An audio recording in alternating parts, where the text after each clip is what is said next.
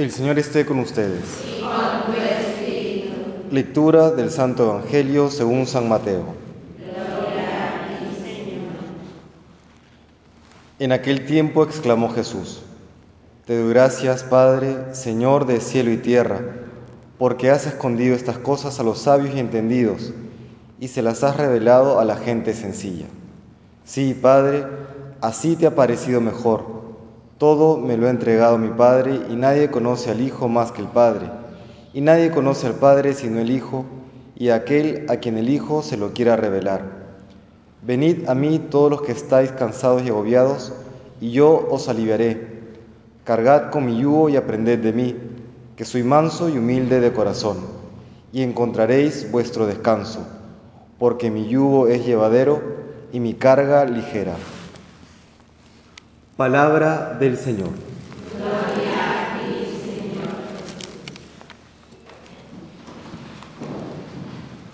Hoy la iglesia en el Perú celebra la fiesta de Santa Mariana de Jesús Paredes, una santa de Quito.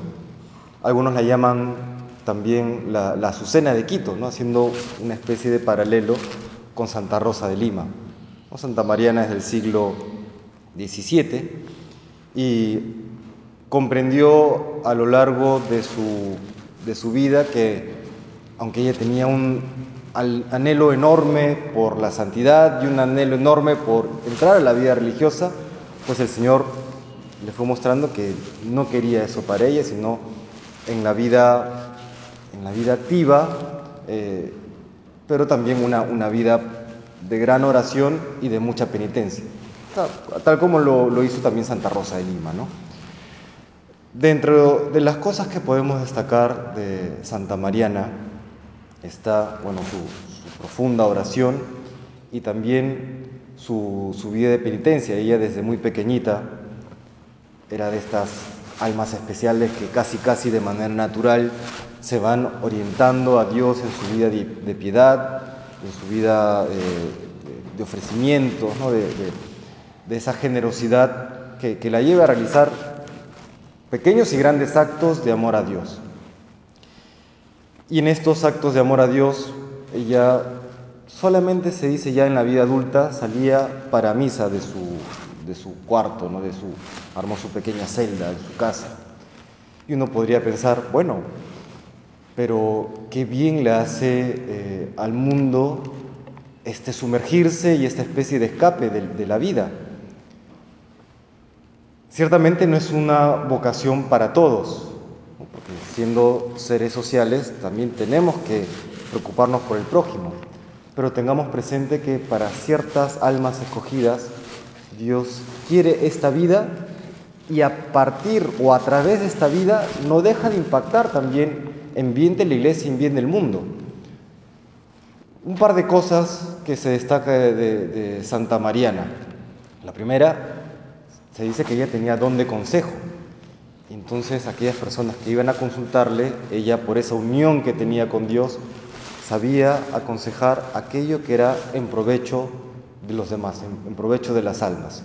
Sabía, por este don del Espíritu Santo, el don de consejo, decirle lo que debía a aquellas personas, incluso en medio de consultas difíciles.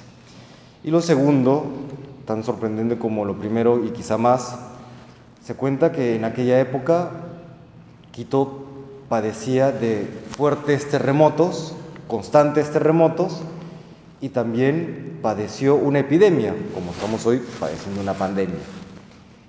Y Santa Mariana, en esa profunda vida de oración, de piedad y de penitencia, ofrece a Dios su vida para que dejen de haber terremotos y para que se tenga esta pandemia.